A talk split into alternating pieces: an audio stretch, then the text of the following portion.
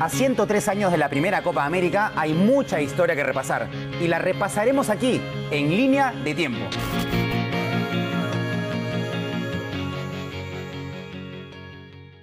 Hola, ¿qué tal? Soy Pedro García, quería mandarles un abrazo, agradecerles por todos los comentarios cariñosos que han hecho en estos últimos días sobre estas entregas vía podcast. Bueno, este capítulo es insólito, insólito y tiene que ver con la Copa América del año 91. Me remito a una escena producida en Santiago de Chile de noche en la concentración de Perú. Es el cuarto de Balán González y de Puchungo Yáñez, socios en la U y socios en la selección. De pronto suena la puerta y tocaba la puerta el técnico de Perú, Miguel Company, que tenía en ese momento 46 años. El contexto era el siguiente. Había perdido Perú en el debut 1 a 0 contra Paraguay, un partido, digamos, extraño desde el punto de vista de la formación de Perú, que jugó con un solo punta, pero un delantero que no era delantero centro, era un delantero por fuera, Coqui Irano, muy bueno por fuera, nulo por dentro. Y lo otro llamativo tenía que ver con lo siguiente. Quien se quedó fuera del el equipo fue Balán González, el goleador del momento de la U. Lo extraño es que Balán ni siquiera fue al banco. En esa época, el técnico daba la lista de 11 y daba una lista de 5 suplentes hábiles para entrar. Era así en esa época. Bueno, Balán quedó fuera de la lista, una cosa muy, muy rara porque además de ser goleador con la U, Balán tenía en ese momento un precontrato con la U Católica que reconociendo su capacidad goleadora en el Perú, le había hecho un precontrato firmado y todo. Balán incluso había viajado a Chile días antes para arreglar el contrato, para ver dónde iba a vivir, para saber quiénes iban a ser sus, sus compañeros y demás. Por eso fue tan raro esto. Y lo extraño, como si esto no fuera poco, fue que quien alineó pro Balán no fue otro delantero, fue eh, Roberto Martínez, que jugó ese día como falso 9 o algo así. Una cosa insólita de verdad. Ese fue el contexto. Pero vayamos por partes para contar la historia. Todo suena extraño. Tratemos de entender el porqué de las cosas o cómo se dieron las cosas, porque el hecho de la suplencia de Balán contra Paraguay es solamente el disparador de esa historia. Es solamente el disparador, el punto inicial de esta historia. Veamos cómo se sucedieron estos hechos insólitos, ¿no? Primero, les pongo en contexto. Balán tenía 23 años, era goleador de la U, había sido campeón en el 90, em, había sido en el verano del 91 una pieza importante de la U en la Copa Libertadores de ese año contra Colo Colo, que luego sería campeón. Hay un partido muy importante en Santiago, donde Balán, que retornaba de una lesión importante, reaparece en Santiago, hace un gol y le anulan otro gol. Pierde la U 2 a 1, pasa Colo Colo y luego sería campeón. Entonces, eh, Balán deja una buena impresión en Chile, la gente de la Católica se interesa, el presidente de la Católica era amigo del presidente de la U, que era Nicolini, Chemo jugaba en Católica, le preguntaron, ¿y Balán? Y Chemo dijo, pulgar arriba, ¿no? Dio una, dio una opinión muy favorable. Así que Balán arregla con la Católica un precontrato. Eh, como dije, definió su casa, dónde iba a vivir y todos los detalles, ¿no es cierto? Este, es más, les añado algo. Cuando Balán arregla el contrato con la Católica, retorna a Lima solamente para sumarse a la selección, hacer unos entrenamientos más previos a la Copa América y luego a Chile, a jugar la Copa América. De hecho, Balán viaja a la Copa América con todo su equipaje, con todas sus maletas, con las cosas que iba a hacer, eh, las cosas que iba a mudar a Chile. Viaja con todo ya para quedarse allá. Balán terminaba la Copa y se quedaba en Santiago. Así era la historia. Simultáneamente marquemos otro hecho. ¿Quién era Miguel Company? El que tocó la puerta. Era técnico de Perú. Tenía en ese momento una edad, digamos, eh, infrecuente para ser técnico o seleccionador nacional de un país. Hoy día sería rarísimo que con 46 años, que eran los que Company tenía en ese momento, se hiciese cargo de Perú, ¿no? 46 tengo yo, ¿no es cierto? O sea, los técnicos de hoy, ni en selección ni en clubes, probablemente tengan esa edad. Pero Company había arrancado joven, de hecho, hizo una carrera muy rápida, exitosa pero rápida.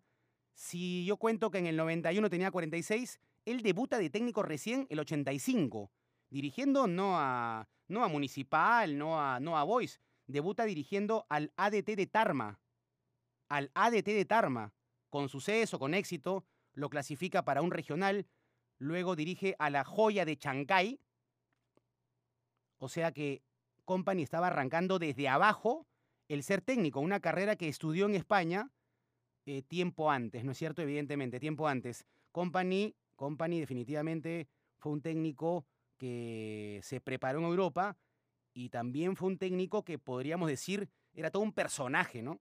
Ahora veremos por qué. Todo un personaje, todo un personaje. Company venía de vivir muchos años en el extranjero, años en los que trabajó en muchas cosas. Una de ellas, aunque suene insólito, tuvo que ver con la gastronomía. Company era un técnico de la selección peruana en el 91 y posiblemente siete años antes o seis trabajaba de chef en un restaurante en Nueva York. Una cosa muy rara, pero bueno, redondeemos la historia para pasar a los, a los hechos. Company y Balán no eran enemigos, ¿ah? Company, Company y Balán, lejos de no ser enemigos, eran incluso mantenían una relación que un día Balán dijo era una relación linda, muy linda. ¿Por qué era una relación linda esta entre Balán y Company? Ya se las voy a contar. Volvamos al hecho puntual. Suena el cuarto de Balán, el desafectado del partido del día anterior. Entra Company al cuarto. Entra Company al cuarto. Y Company eh, esperaba que le abran la puerta. Se paró Puchungo, el compañero de Balán, abrió la puerta y don Miguel Company dijo buenas noches. Buenas noches, eh, le contestaron tanto Puchungo como, como Balán. Y entonces Company, con la derrota a cuestas, les habló del equipo, de cómo lo había visto, y les, eh, les comentó que ya venía el partido con Chile, que era el segundo rival, un partido que se iba a jugar no en Santiago, sino en Concepción. Y entonces le dice, a su estilo, con su tono porteño, porque Company habla en porteño, y lo digo esto con mucho respeto, dijo, ahora quiero jugar con dos puntas. ¿No es cierto? Entonces, eso en exclusiva lo escuchó Puchungo y Balán. Ahora quiero jugar con dos puntas. Una alternativa es Balán con Irano y otra alternativa es Balán con La Rosa. Eso explica a Company en ese momento en la concentración. Hay que decir, para hacer un pequeño pie de página en la historia, que Company era un personaje. Su tonada porteña es una cosa anecdótica, es algo que es de él, hay que respetar esa tonada que tenía él porque él manejaba ese discurso o esa, o esa, esa musicalidad en su hablar, pero hay que decir que Company era más allá de esa particularidad un personaje de esos, ¿no? Aparte de haber sido una persona que trotó el mundo y que vivió muchísimos años fuera del Perú, antes de ser entrenador, quiero decir, este, tenía cosas insólitas, ¿no? Porque esta es una historia insólita. Por ejemplo, ¿ya? Un antecedente. En el 91, en el 91, ya siendo técnico de Perú, Perú jugaba sus partidos de preparación, los últimos antes de la Copa América. No crean que contra Colombia, no crean que contra Costa Rica, no crean que contra Ecuador, no. Perú cerraba su etapa de preparación con unos partidos en el norte del país. Primer rival, Manucci. Segundo rival, el Alianza de Suyana. Ya vieron que no le conseguían a Perú rivales pues para prepararse para el torneo, ¿no? No se la pusieron fácil a Company tampoco, ¿no? Tenía rivales para jugar, no tenía rivales para jugar. Tenía que jugar contra Manucci y contra Suyana. Entonces Company, bueno, va a jugar con el equipo que tenía convocado. En ese equipo de Perú, para hacerla bien resumida, ¿quiénes eran jugadores, digamos, consagrados? Pues ninguno. Olivares era lateral zurdo, tapaba Purizaga, había un Chemo que ya tenía un tiempo en la selección, tenía cuatro años en la selección, em, y luego estaba Eugenio La Rosa, hermano de Guillermo La Rosa, el mundialista, y luego jugaba el Ratón Rodríguez, un 10 del municipal, bastante bueno, pero el torneo local. O sea, no tenía Perú un equipo, no era así. Entonces, Company, que era muy temperamental, pero que tenía sus momentos de distensión, se reúne con la prensa, pasa un rato agradable con la prensa allá en el norte, revelando pues una capacidad de comunicación que algunos le mezquinaban, pero él la tenía, ¿no? No sonreía mucho, pero un personaje de mundo, interesante, de carácter fuerte, era un personaje, como lo decía. Pero ocurrió un hecho que lo dibuja como un personaje impredecible y es el siguiente. Un día, un periodista publica el profesor Company no quiere contar con fulano, con fulano y con fulano en la selección. O sea, difunde un periodista en un diario local, en un diario de Lima, una versión por la cual Company iba a prescindir de determinados jugadores.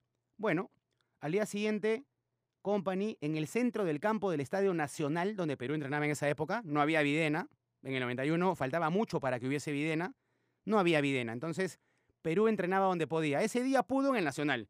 Y en el centro del campo del Nacional, Company reúne a los jugadores. Se acerca con el diario en la mano, cosas de la época, ¿no? Andabas con un diario en la mano. Se acerca al medio con el diario en la mano y lo muestra.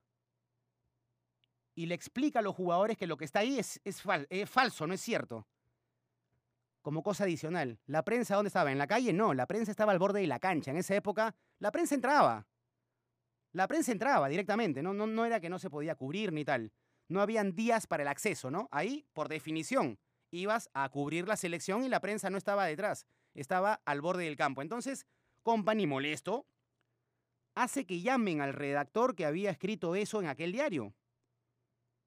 Creo recordar, creo saber que el redactor era el colega Ego Ávila, que cubría selección por, por esa época. Y lo hace, lo hace venir al centro de la cancha, lo hace ir al centro de la cancha donde estaba él rodeado de sus jugadores y le pregunta, ¿por qué miente la opinión pública? ¿No? Ávila mudo, ¿no? Ego Ávila mudo. Y luego añade, ¿quién es usted para decir que no quiero a tal o cual jugador? Entonces todo el mundo helado, ¿no? Company, que era muy buen entrenador, era un personaje, encaraba de frente, encaraba. Él le dijo a los jugadores, acá hay una mentira, esto lo voy a arreglar como lo arreglan los hombres. Y entonces llamó al periodista y le dijo lo que les acabo de contar.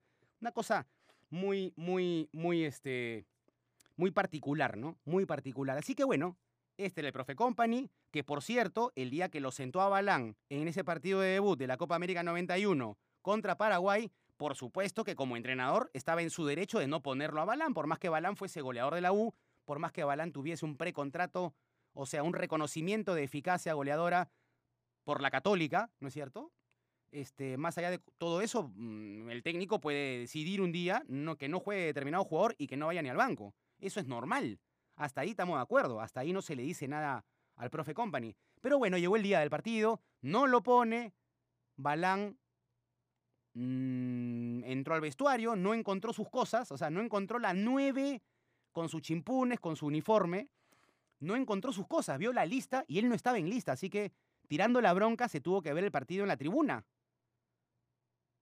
¿No? Y jetón, pues no, o sea, molesto por no jugar. Así que cuando suena la puerta, Balán seguía triste, enojado, guion deprimido.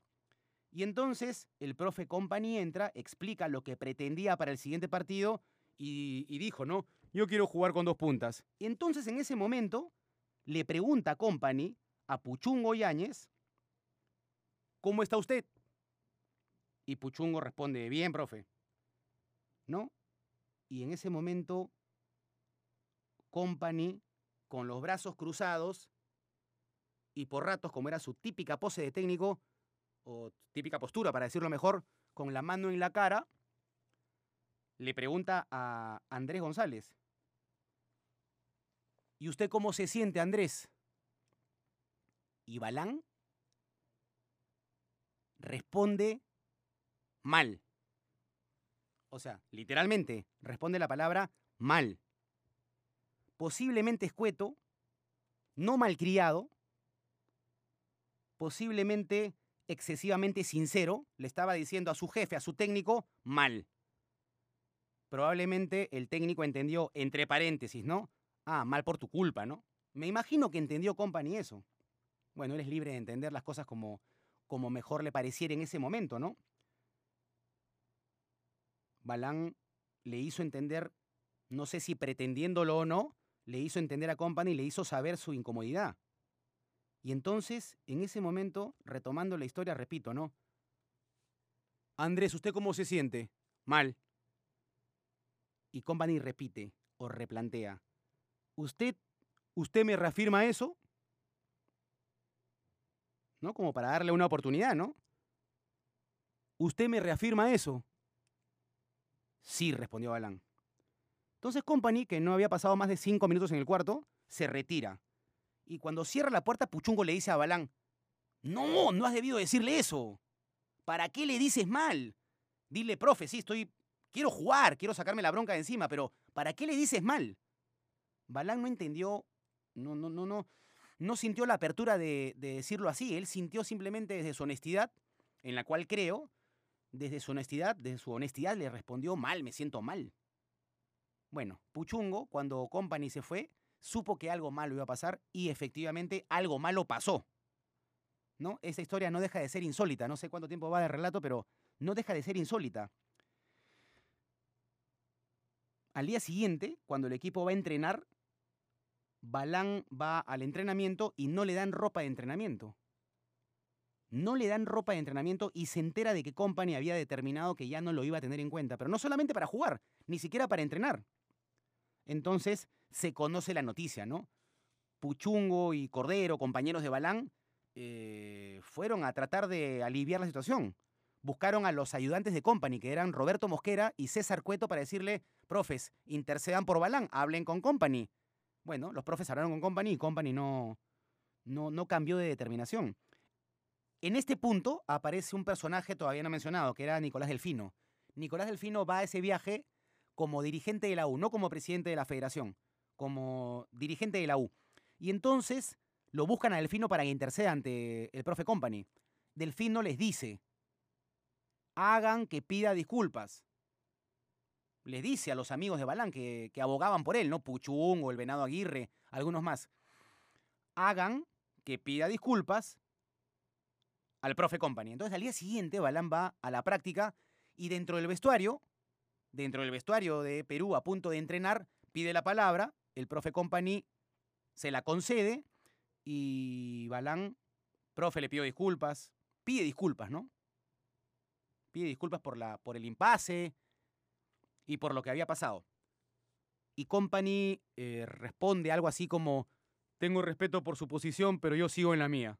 O sea, Company mmm, le aceptó la disculpa, pero ella tenía una determinación, una determinación eh, tal para poder mantener su punto de vista, que era que Balán no jugase que Balán no jugase y no lo tomase en cuenta y ni siquiera entrenase con el equipo. Una situación muy incómoda, muy incómoda. Después se supo que Balán había sido, había sido digamos, este, ordenado de que pueda sacar sus cosas del hotel. O sea, Balán lo iban a regresar a Lima. Le dijeron, bueno, Balán, terminó la historia. Mm, estás eh, desconvocado. Repito, esto no lo vi antes, no lo vi después y no lo he sabido de nunca, de ninguna selección que pasase eso en pleno torneo. Esto no lo he sabido. En pleno torneo, ¿ah? de Copa América estoy hablando en, Copa América. Y luego pasa algo que pudo haber cambiado la situación. Perú viaja con Balán en el avión a Concepción para jugar contra Chile. Segundo partido. Balán viaja porque es parte de la delegación. Y entonces Perú juega ese partido con Chile. Juega ese partido con Chile. Por supuesto que Balán ya se había enterado que tenía que sacar sus cosas a la vuelta del viaje. Y, y mm, Perú pierde con Chile. Mucha lluvia en Concepción. Chile nos gana. En ese partido debuta oficialmente otro delantero que había llevado company de emergencia, Flavio Maestri. Maestri ese día tenía 17 años, le hace un gol a Chile, perdimos 4-2, y luego ocurre lo inesperado. A Maestri le rompen la pierna. Le entran fuerte y le rompen la pierna. Entonces yo digo, en ese momento de repente Company podría haber cambiado su posición. Porque claro, Maestri estaba roto, tenía que volver a Lima y tenía un delantero menos. Eso pudo haber cambiado los hechos, pero ni así.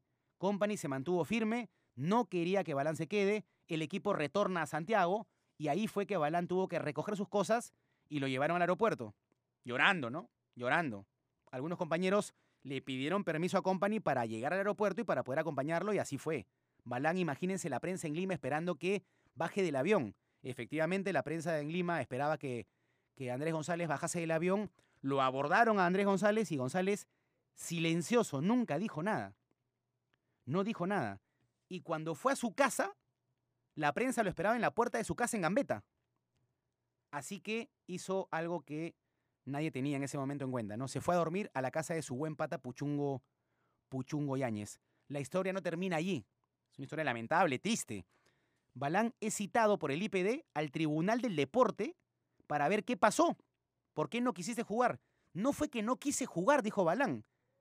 Me tocaron la puerta, me preguntaron si estaba bien, dije que no estaba bien, pero nunca me negué a jugar. Nunca dije nada.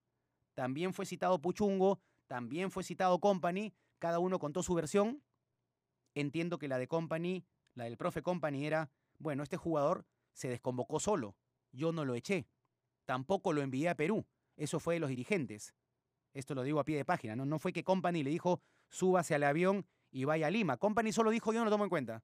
Los directivos en consecuencia dijeron, ¿para qué gasto en un jugador que acá no va a jugar? Mejor me lo llevo a Lima. Y lo desembarcaron, lo mandaron a Lima en avión.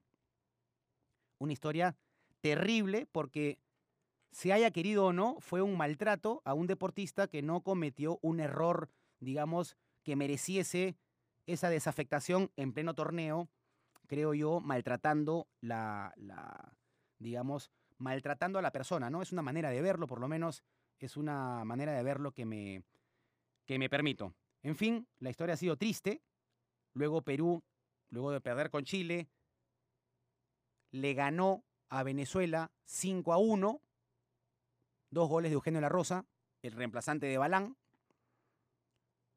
Y cerró su campaña cayendo 3 a 2 con Argentina, que jugó ese partido con suplentes porque ya se había clasificado.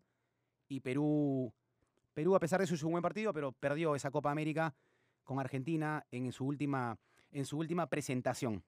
¿Qué pasaría después? ¿Cómo cerramos esto? Simplemente para decir que Balán, después del 91, se comió dos años de castigo. El Tribunal del Deporte del IPD lo castigó con dos años sin poder jugar. Cuando en el 93 Popovic lo convoca para Perú, le dijeron Popovic no lo puede convocar, está castigado. ¿Y qué pasó? El expresidente Fujimori firmó un indulto para que Balán pudiese ser eh, convocado por, por Popovic. Luego Balán sería campeón con la U en el 92, en el 93, en el 94 se fue al Betis de España. Aunque no lo crean, Balán en el Betis de España. Y en el 97 fue Alianza, donde fue parte del equipo campeón de, de Pinto.